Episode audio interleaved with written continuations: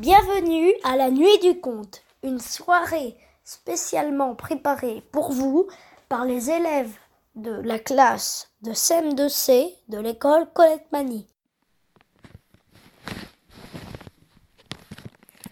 Journal intime d'un chat acariâtre. Je me présente. Mon nom est Edgar. Je suis un petit chat de six mois, vif, intelligent, extrêmement beau, facile à vivre et modeste. Après avoir bourlingué de foyer en foyer, je viens d'être recueilli, contre ma volonté, par une famille dont je ne connais pas le nom. Appelons-les la famille Crétin. Ça leur va à merveille. Que vous dire de mes nouveaux geôliers? La famille Crétin est composée d'un couple d'une banalité affligeante, Marc et Séverine.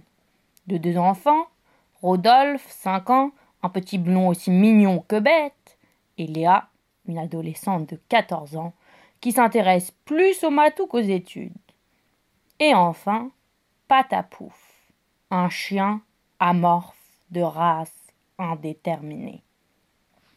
C'est ma nouvelle vie que je vais vous raconter chaque jour dans mon journal intime. Signé un petit chat acariâtre. 3 juin, premier jour de ta captivité. Mais bon sang, qu'est-ce que je fiche dans cette boîte?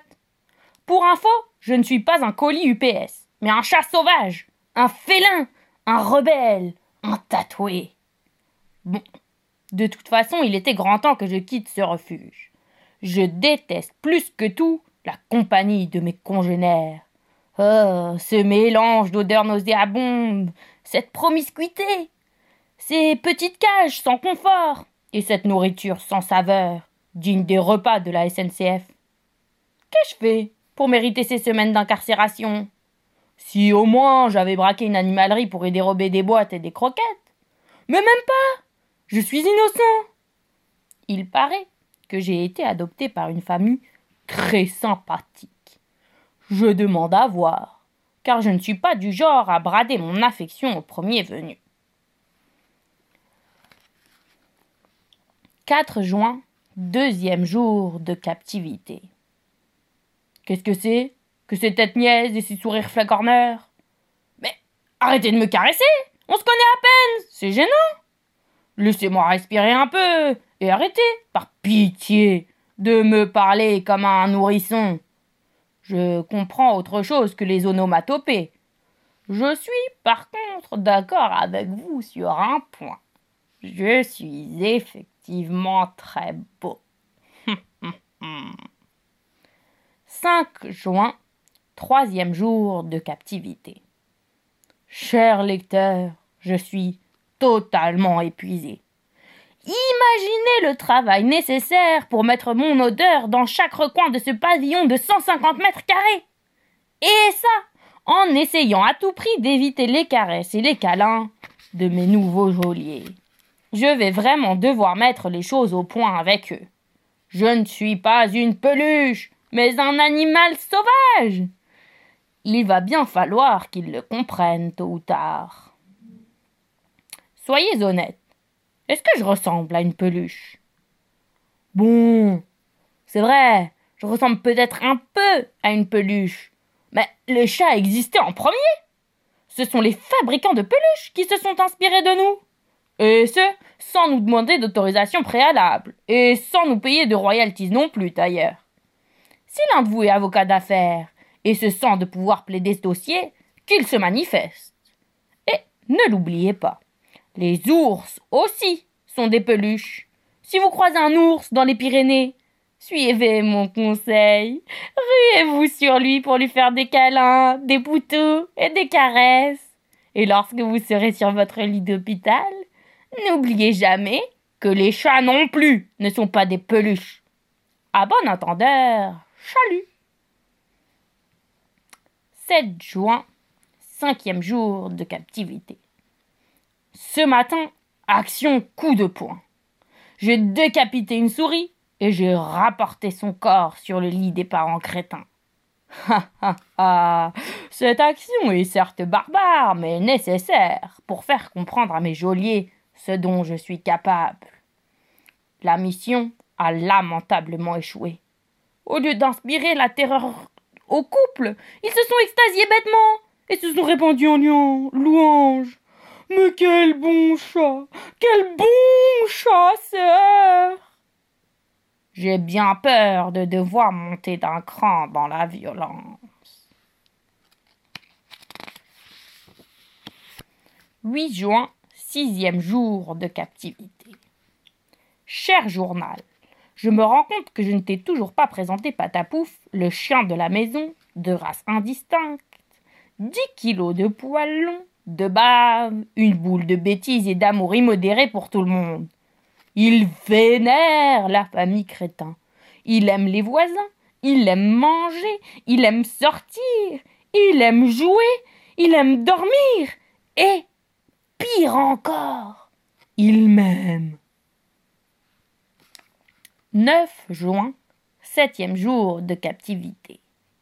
C'est d'une patte tremblante que j'écris ces quelques lignes depuis les hauteurs de l'armoire où j'ai retrouvé refuge depuis deux heures. J'ai vu la chose la plus horrible qu'il m'ait été donné de voir dans toute ma vie. Une petite fille de deux ans prénommée Victoire. Je frémis encore en me remémorant son arrivée dans le salon, courant d'un pas non assuré vers moi, du haut de ses 90 cm et hurlant Le minou Je veux jouer avec le minou Maman Je vais faire un câlin au minou 10 juin, huitième jour de captivité. Il a plu toute la journée, en un temps à ne pas mettre un chat dehors. Pourtant, je suis quand même sorti. N'écoutant que mon courage, je suis allé dans le jardin pour salir mes belles pattes toutes propres dans la boue, et ensuite me les essuyer consciencieusement sur le nouveau tapis beige des crétins. 13 juin, onzième jour de captivité. J'ai de revendications sanitaires supérieures à la moyenne de mes congénères. Je pense que tout chat qui se respecte un minimum doit exiger de ses ravisseurs que sa litière soit changée au minimum une fois par jour. Il ne m'a pas fallu plus de deux jours pour le faire comprendre. Ma technique est imparable. Pisser dans le sac à main de madame, lui faire mes yeux de chien triste, qui ferait fondre un iceberg aussi rapidement qu'un micro-ondes, et lui indiquer de mon regard implorant ma litière souillée. 14 juin douzième jour de captivité. Plus les jours passent, plus la famille Crétin me consterne. Malgré mon désintérêt flagrant, il s'obstine ponctuellement à faire pendouiller devant mon nez de petits objets au bout d'une ficelle, espérant provoquer en moi de la joie, de la bonne humeur, ou que sais-je encore. Nous n'avons définitivement pas le même sens de l'humour. Moi, ce qui me fait mourir de rire, de voir leur tête au petit matin lorsqu'ils découvrent avec effroi leur nouveau canapé en cuir lacéré par mes soins. Ah, ça m'a demandé un gros travail cette nuit, mais le résultat en valait la peine. Du coup, je vais me coucher, le cœur léger, fier du travail accompli.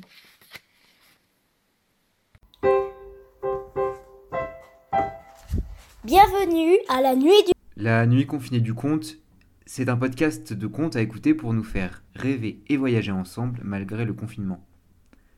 Un projet ouvert à tous et toutes à l'initiative de la classe de CM2C de l'école Colette Mani. Vous aussi, envoyez-nous vos contes enregistrés à nuitconfinéeduconte.protonmail.com.